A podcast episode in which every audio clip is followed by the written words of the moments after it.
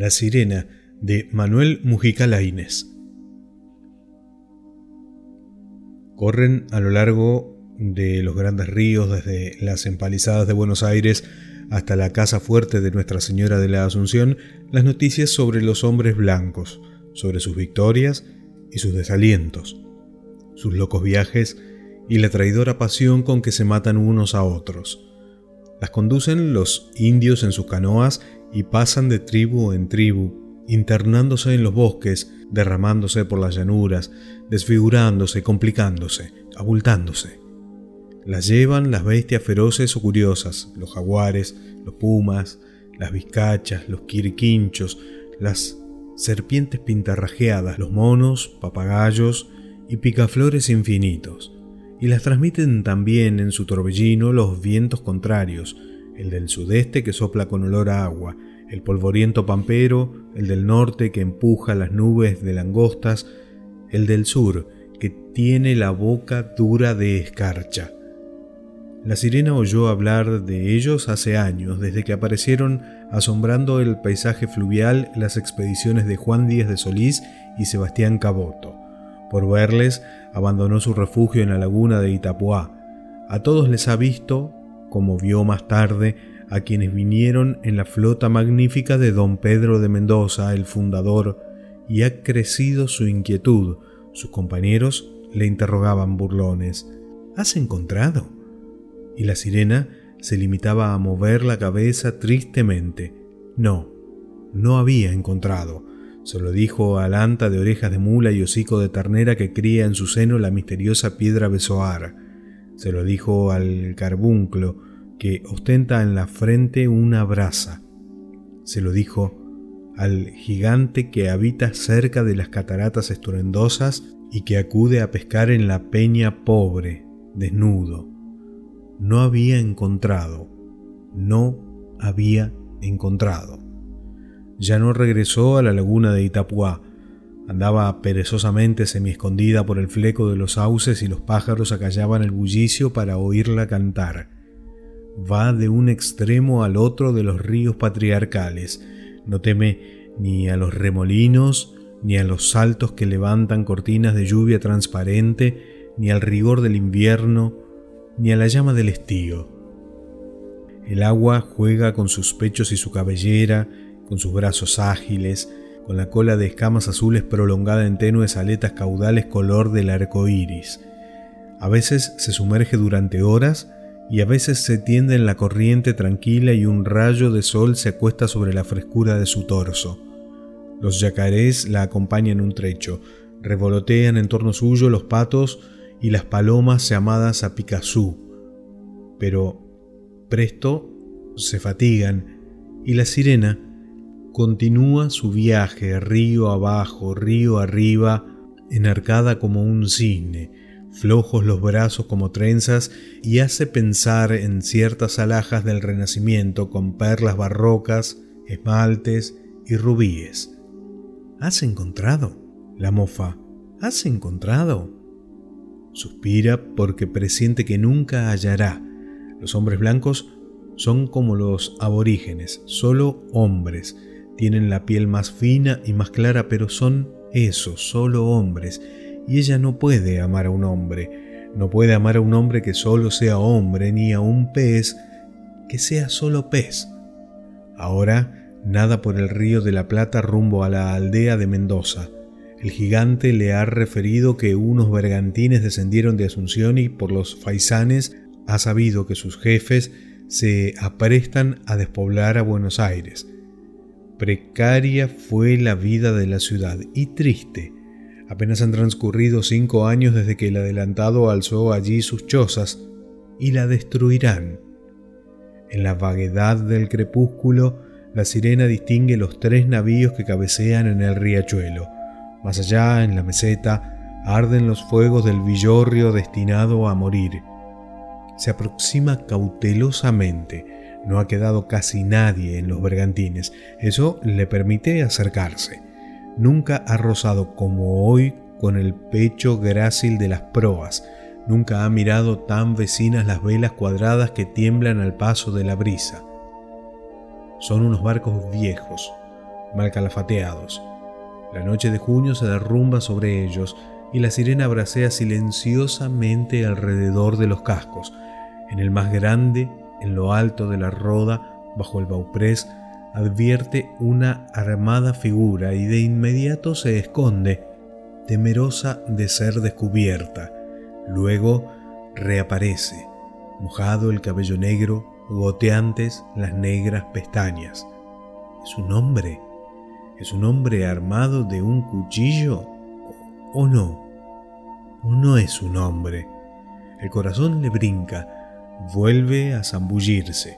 La noche lo cubre todo, únicamente fulgen en el cielo las estrellas frías y en la aldea las fogaradas de quienes preparan el viaje.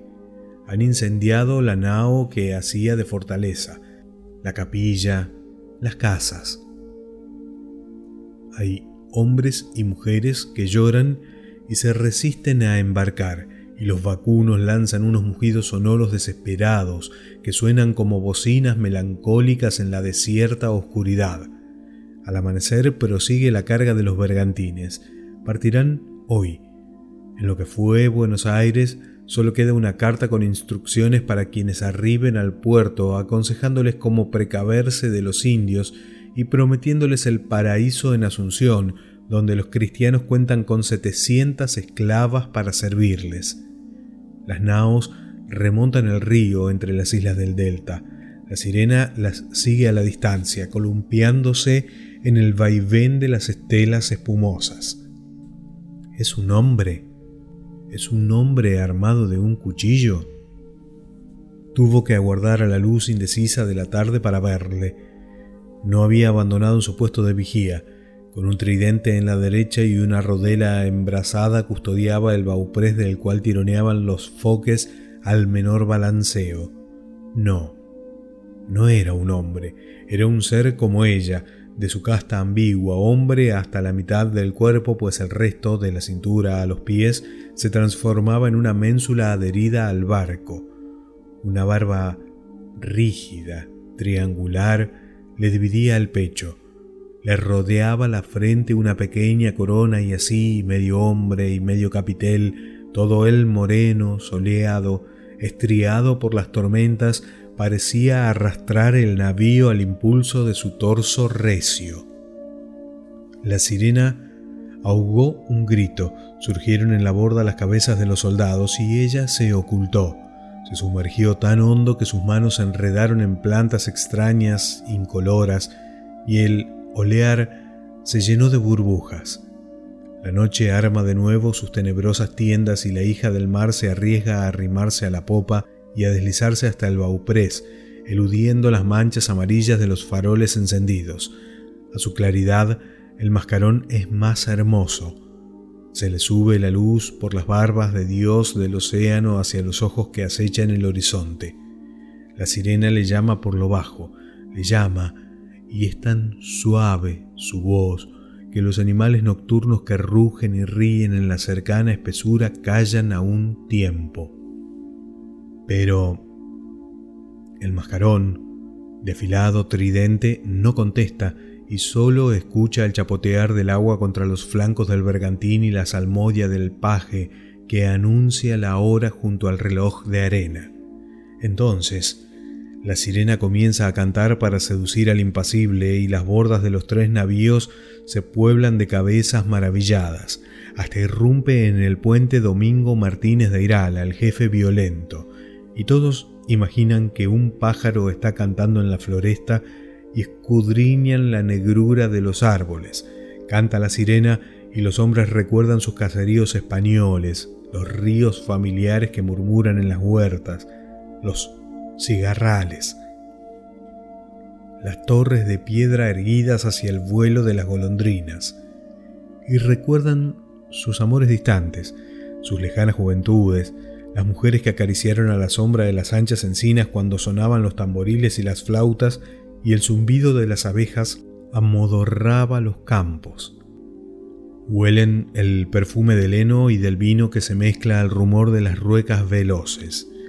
Es como si una gran varada del aire de Castilla, de Andalucía, de Extremadura, meciera las velas y los pendones del rey. El mascarón es el único en quien no hace mella esa voz peregrina, y los hombres se alejan uno a uno cuando cesa la canción. Se arrojan en sus cujas o sobre los rollos de cuerdas a soñar. Dijérase que los tres bergantines han florecido de repente, que hay guirnaldas tendidas en los velámenes de tantos sueños. La sirena se estira en el agua quieta, lentamente, angustiosamente, se enlaza a la vieja proa, su cola golpea contra las tablas carcomidas, ayudándose con las uñas y las aletas, empieza a ascender hacia el mascarón que allá arriba señala el camino de los tesoros. Ya se ciñe a la ménsula rota, ya rodea con los brazos la cintura de madera, ya aprieta su desesperación contra el tronco insensible. Le besa los labios esculpidos, los ojos pintados, le abraza, le abraza y por sus mejillas ruedan las lágrimas que nunca lloró. Siente un dolor dulcísimo y terrible, porque el corto tridente se le ha clavado en el seno y su sangre pálida mana de la herida sobre el cuerpo esbelto del mascarón. Entonces se oye un grito lastimero y la estatua se desgaja del bauprés. Caen al río, estrechados en una sola forma y se hunden, inseparables entre la fuga plateada de los pejerreyes, de los ábalos, de los surbíes.